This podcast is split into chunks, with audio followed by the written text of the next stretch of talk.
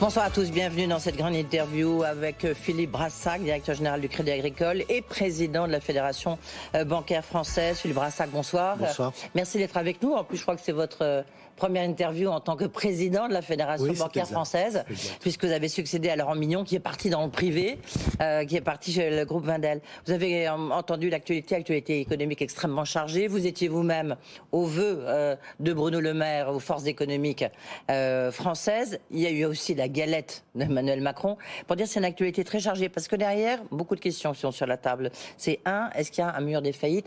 Alors pas des grandes entreprises, évidemment, mais c'est des petits commerces, ce sont des boulangers, euh, euh, ceux qui font la galette du président, ceux qui font notre galette, et puis bien sûr la question aussi des restaurateurs, mais pas que. Est-ce que pour vous, qui êtes vraiment le premier financeur, là je parle, je m'adresse au directeur général du Crédit Agricole, mais est-ce que pour vous, il y a un risque euh, de faillite, de nos très nombreuses faillites ou pas, dans le petit commerce, dans l'artisanat, dans les TPE il y a de grandes difficultés individuelles et sectorielles, mais il n'y a pas, je, suis quasiment certain en disant cela, il n'y aura pas de mur de faillite en 2023, pas plus qu'il y en a eu en septembre 2020, alors que tout le monde le redoutait, ou en mars 2021.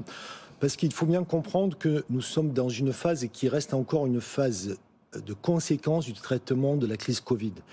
Euh, dans la crise Covid 2020-21, il y a eu pardonnez-moi cette expression, une sorte de pontage monétaire qui était organisé pour, euh, au fond, compenser les manques de chiffres d'activité euh, des entreprises qui étaient en confinement. Et évidemment, une fois que le Covid est passé, en tout cas la crise Covid passée, il y a une période de normalisation monétaire qui était nécessaire. Nous sommes dans cette période-là elle se traduit notamment par une hausse des taux qui était nécessaire pour lutter contre l'inflation ou la dégradation de la devise. Le problème, le problème, c'est qu'entre les deux se sont rajoutées aujourd'hui de nombreuses ondes de choc supplémentaires, et notamment la guerre russo-ukrainienne, et ce choc qui n'est pas totalement lié à la crise russo-ukrainienne, mais tout de même un peu, qui est le choc des énergies en termes de prix, en termes d'accessibilité ou disponibilité. Et c'est ce qui fait qu'aujourd'hui, vous avez des secteurs, vous avez des acteurs qui sont dans des difficultés très concrètes.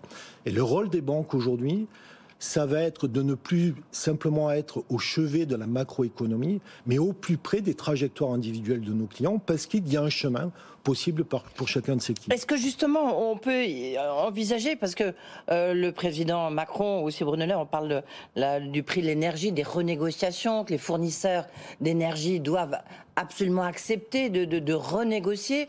Est-ce qu'on pourrait imaginer, je sais pas, une aide ponctuelle de la part des banques, quelque chose, un système qui permettrait euh, de passer ce cap de la, de la, crise de l'énergie je, pense surtout que face à ce type de situation, et on a entendu le président de la République comme, beaucoup, il y a deux choses. Le premier message, nous on l'a entendu en 2020-2021, c'est-à-dire que tout le système était concerné.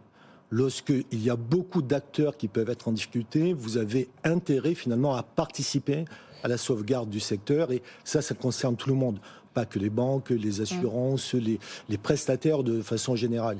Et puis il peut y avoir, et je ne le juge pas parce que je ne suis pas assez compétent en la matière, s'il y a des effets d'aubaine, d'opportunité, des abus, je ne sais pas s'il y en a, c'est normal que l'État intervienne pour mettre mais pas les banques, c'est ça que vous nous dites.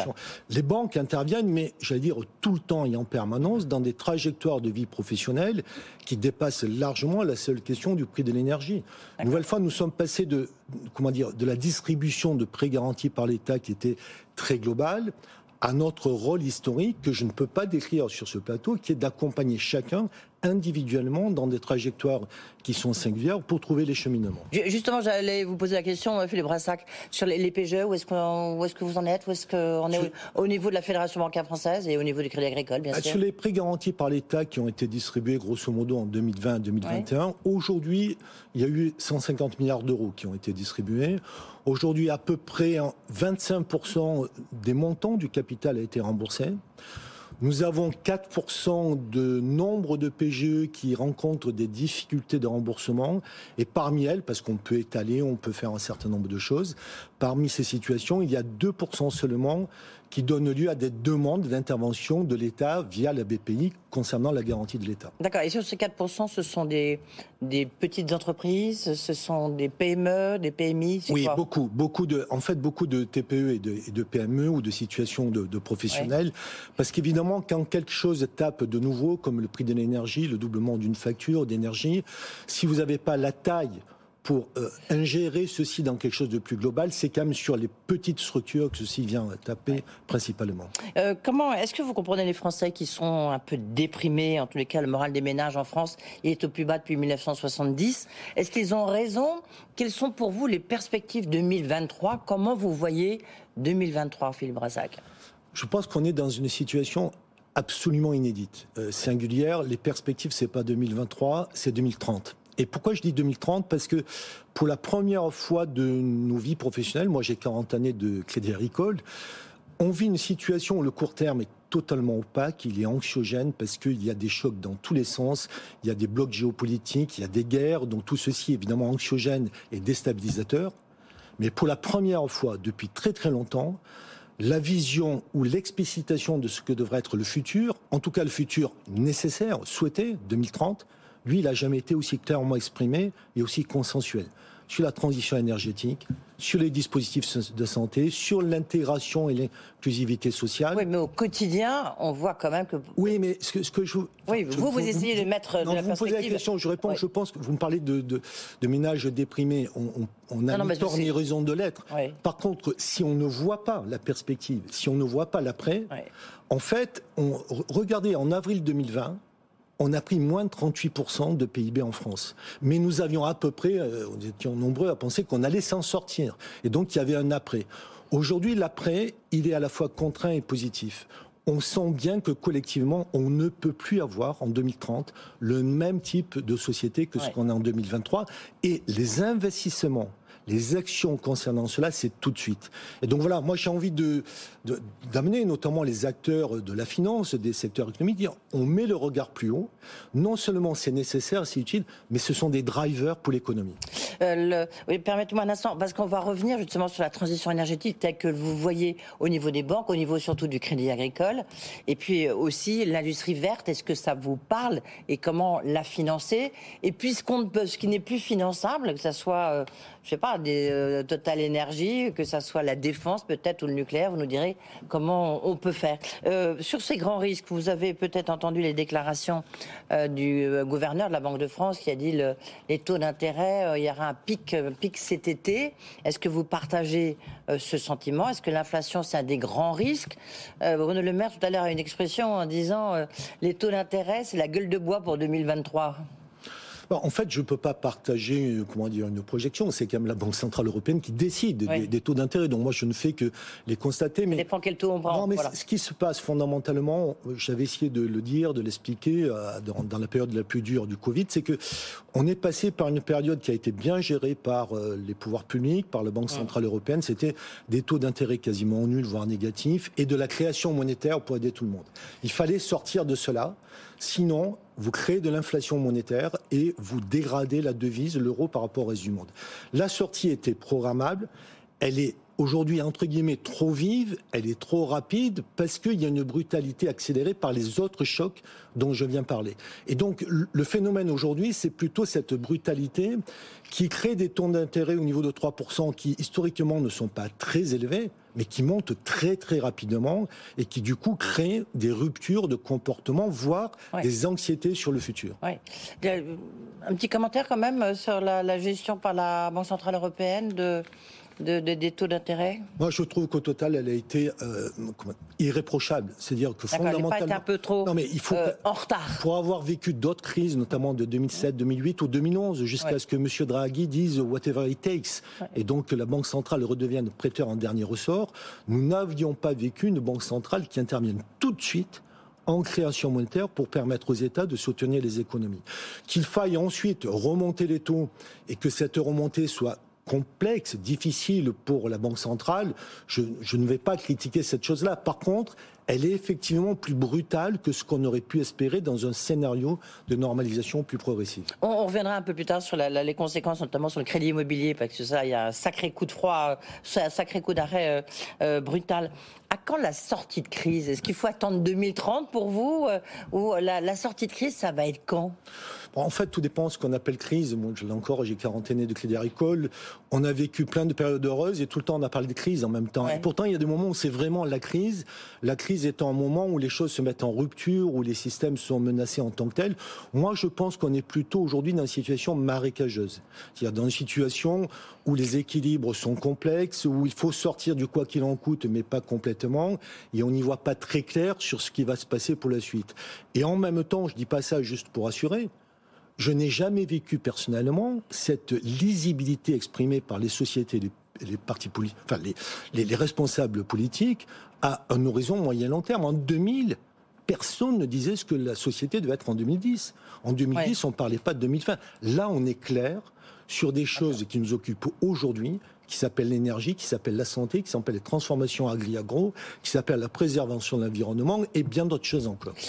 Juste un point sur le, ça va bientôt être la saison des, résultats, le bal des résultats, comme on dit. Je ne vais pas vous demander les résultats du Crédit Agricole, bien sûr. Possible que je vous les donne pas. Oui, il est possible. Oui, je pense qu'il y a même des chances.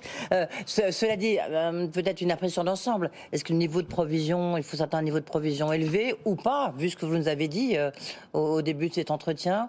Ah, je peux au moins vous décrire le passé et le présent. Les banques françaises, Crédit Agricole en particulier, les banques françaises sont très sûres, elles sont très solides, elles sont et très donc 2022 sera un bon cru pour les banques. Mais ce, que, je veux dire, c'est que quoi qu'il se passe autour de nous, et on ne peut pas dire qu'on sait tout prévoir, on a des banques qui sont beaucoup plus provisionnées que la moyenne européenne et qui donc sont beaucoup plus aptes à supporter les chocs et à continuer à financer les Donc il n'y aura pas une nouvelle vague de provisions en 2022 Il y aura toujours des provisions, d'abord parce qu'on nous oblige à en faire, parce qu'il y a toujours des risques supplémentaires. Il n'y en aurait pas, ça voudrait dire qu'on ne prend pas les risques nécessaires pour l'économie, mais en tout cas, la question du coût du risque ne sera pas un problème brutal sur les banques en ce sens que ça les empêcherait de financer l'économie. Est-ce que vous avez une idée au niveau du, Crédit Agricole du, coût de cette guerre euh, en Ukraine et des conséquences, notamment puisque sur vos différentes filiales, euh, je crois pour le, vous avez vu votre résultat au premier trimestre reculer de 552 millions d'euros résultat mécanique, hein, vous aviez dit, à cause du provisionnement par prudence,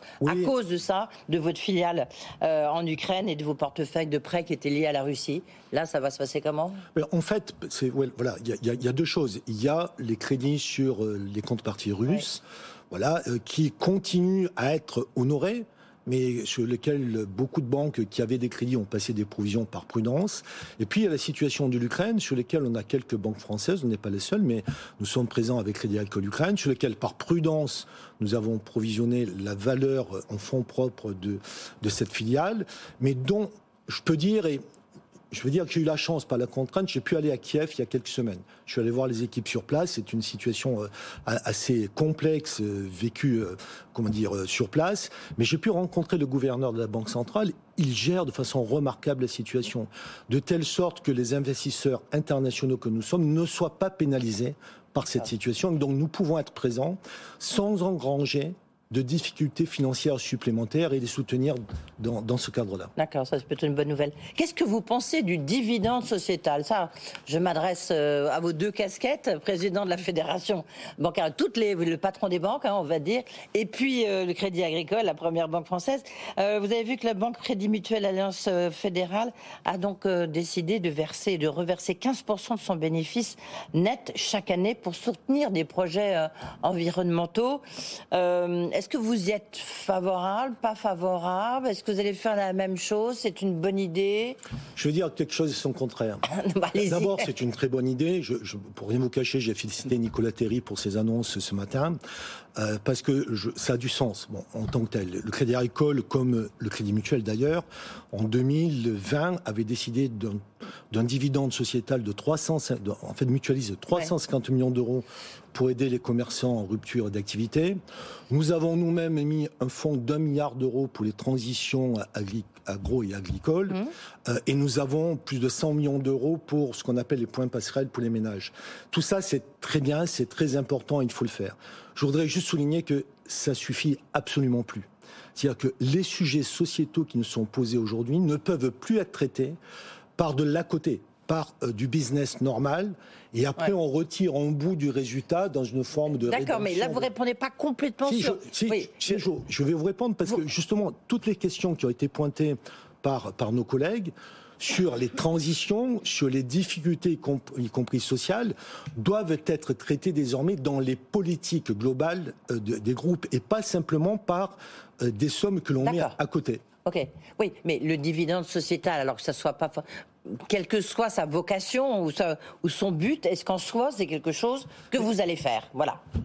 Ben, une nouvelle fois, je, je, je, je vais prendre un, point très concret, mm. qui est la transition énergétique, qui est, un, qui est un des, une des destinations de, de, de ces fonds en, tant que tel. Je vous ai dit, on a mis, euh, nous, un milliard d'euros. Oui, oui, mais là, on n'est pas complètement sur le même registre. Euh, si je peux permettre, c'est beaucoup plus gros que... Bon, voilà, non, mais on, on, est bien d'accord. Ce qu'il y a, c'est que vous, vous me dites, on a besoin euh, d'aller beaucoup plus loin pour financer la transition énergétique. Ça, c'est un des moyens, etc. Mais sur le, le principe du dividende sociétal, même si il sert juste à enrichir je, vais dire juste qu'on l'a fait.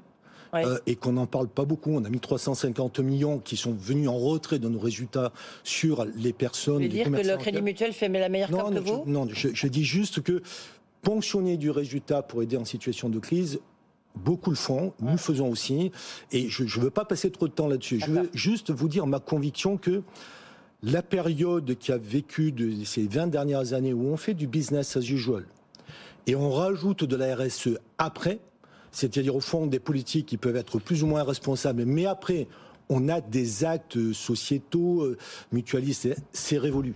Ce qu'il faut, c'est prouver que dans nos politiques, tout le temps, partout et pour tout le monde, nous agissons. Quand on met de l'argent pour la transition énergétique dans un fonds, c'est très bien, mais ce qui est mieux, c'est qu'on dise les montants qu'on investit sur le green, qu'on dise les montants qu'on investit pour équiper la clientèle. Voilà. D'accord. Juste un petit sujet, j'imagine c'est un petit sujet qui fâche. J'imagine que vous avez vu euh, cette analyse de Jeffries euh, publiée dans une note publiée aujourd'hui, qui dit que bah, finalement le Crédit Agricole, pourtant vous êtes superbe banque, vous êtes un peu boudé par les investisseurs. Euh, vous répondez quoi?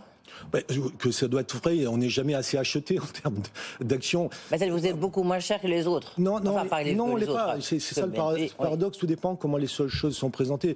Dans, cet article que je ne vais pas critiquer en tant que tel, parce vous avez que le droit, hein. non, c'est la liberté de rédaction. Vous voyez, ça dépend comment on présente les choses. On a 23 analystes qui nous suivent. Euh, beaucoup sont neutres aujourd'hui parce que le crédit agricole était plutôt haut et performant. On est la plus grosse rentabilité du marché et la plus grande efficacité. Donc la rentabilité sur fonds propres et le coefficient d'exploitation. Et donc on a beaucoup d'analystes qui sont neutres. Certains sont à l'achat, d'autres sur la vente. Ce que je voulais vous dire, et c'est intéressant en présentation, c'est qu'il a été pointé que 77% des analystes étaient plutôt neutres ou à la vente. Il aurait été aussi vrai de dire que 82% des analystes étaient neutres ou à l'achat. Donc tout dépend comment Donc, on sujet qui fâche, on a compris. Non, c'est pas pour ça. Euh, le, Banque verte, alors maintenant très intéressant parce que vous avez publié à peu près un mois justement euh, comment vous, euh, Crédit Agricole, vous comptiez financer cette transition énergétique euh, en faisant des choix. Euh, on va pas tout détailler, on n'a pas forcément euh, le temps. Mais est-ce que ça rejoint l'industrie verte que veut pousser le, gouvernement, si l'on en croit les propos de Bruno Le Maire aujourd'hui, qui veut même un projet pour l'industrie verte. Est-ce que ça match Vous voyez, vous êtes la première banque de France, vous dirigez, vous êtes le patron de toutes les banques françaises. Est-ce que ça match? Oui, et moi j'étais très heureux d'entendre le ministre ce matin parler du projet d'industrie verte, parce que pour une fois maintenant, on dit clairement qu'on prend le sujet par la solution mettre en place des énergies renouvelables et non pas par le problème dissuader ou stigmatiser ceux qui seraient sur des énergies fossiles. Mais il faut bien comprendre, et on a du mal à faire passer cette explication-là, c'est que la transition énergétique ne se décide pas, ne se bascule pas d'un État à un autre. Quand vous regardez l'équation complète, c'est quoi? C'est faire apparaître le plus vite possible les énergies renouvelables, le green. Mhm. En réalité, aujourd'hui, il manque de projets, c'est surfinancé, c'est surinvesti. Nous sommes le premier financeur privé des énergies renouvelables, mais il n'y en a pas assez. Deux, il faut inciter, participer à la moindre émission euh, CO2 et donc des énergies fossiles qui vont quand même rester présentes. Ça, c'est les trajectoires net zéro. Et il faut s'engager à 2030 à diviser par deux les émissions au fond de ces secteurs que nous continuons à financer. Et surtout, et on ne pose jamais de questions là-dessus, c'est que entre le vert et le, le brown qui doit disparaître, il faut équiper toute la société. Il faut équiper les très grandes entreprises, les PME, les ménages, les logements, la mobilité verte, des des millions, des dizaines de millions de clients avec des équipements qui vont se renouveler, ça va prendre 5, 10, 15 ou 20 ans. Et donc, je reviens à votre question sur les dividendes tout à l'heure, c'est qu'il faut apprécier les efforts des entreprises bancaires sur la façon dont elles se collent à l'économie en proximité auprès de tous pour aider à cette transformation qui est globale et qui va s'étaler sur de nombreuses années. Vous financez le nucléaire, je crois que même le Crédit Agricole, vous avez financé euh, vous avez euh, à peu près euh, quoi, un milliard de. On, a, on a un milliard de une émission obligataire de 2 milliards d'euros EDF pour euh, la rénovation, en tout cas le carénage des centrales nucléaires. D'accord. Et là, vous allez financer les, les EPR. Il y a déjà une avec la Caisse des dépôts? Il faut regarder comment EDF appellera les uns et les autres dans les financements. Je voudrais d'ailleurs signaler au passage, on l'évoquait il y a un instant, que dans les bonnes nouvelles, quand même, au total, on voit bien que cette crainte sur le fait qu'EDF n'arriverait pas à remettre en ligne un certain nombre de centrales nucléaires, constatons que, en fait, ils y sont arrivés aujourd'hui et que nous sommes dans une situation au fond énergétique et qui est meilleure que ce qu'on pouvait craindre. Je pense que de temps en temps, il faut voilà, spotter les, les, informations positives. Des ah, alors, décidément, ce matin, il y en a aussi qui vous a spoté. C'est le président du GIFAS, Guillaume Fauré, qui sera l'invité demain de la matinale. Euh, il l'a dit avec Eric Trappier, le patron de Dassault, patron lui-même. Il a dit il y a un énorme problème de financement des industries de défense parce que comme ça rentre pas dans les normes ESG, etc. Euh, bah, les banquiers sont trop frileux. Vous répondez quoi ce Je soir? Je réponds qu'on l'entend tout le temps et qu'on comprend pas à ce, à quoi ça correspond. On l'a dit au ministre, on l'a dit aux responsables. Dans la taxonomie européenne, l'armement n'est pas en brown, elle n'est pas considérée comme verte, mais n'est pas hors de la RSE, ce qui interdit évidemment ce sont les armes illicites, mais je suppose que ces responsables ne parlaient pas de ça. Et à ma connaissance et à la connaissance des grands banquiers de la place, les grands contrats d'armement sont financés aujourd'hui. Et s'il y avait des cas, et j'en profite pour faire appel à ces grands dirigeants, qu'ils nous appellent, qu'ils nous disent à quel endroit et comment c'est financé. Alors on va donner hors antenne votre numéro de téléphone à, mais très Guillaume Je, je pense que mes concurrents vont se demander pourquoi ça vient que sur moi. Euh, crédit immobilier. Là, euh, on voit qu'il y a un coup d'arrêt extrêmement brutale. Je ne sais pas si vous avez vu cette lettre écrite par six grandes associations euh, représentatives des courtiers qui ont envoyé une lettre au ministre du Logement. Ils réclament un signal positif du gouvernement pour décongestionner l'accès au crédit immobilier. Évidemment, en ligne de mire, le taux d'usure. Et pourtant, il y a le, gouverneur de la Banque centrale, le gouverneur de la Banque de France qui dit, bah non, finalement, regardez, euh, la production de crédit immobilier, elle, est à un niveau très élevé en 2022. Bon, la réalité semble un petit peu autre.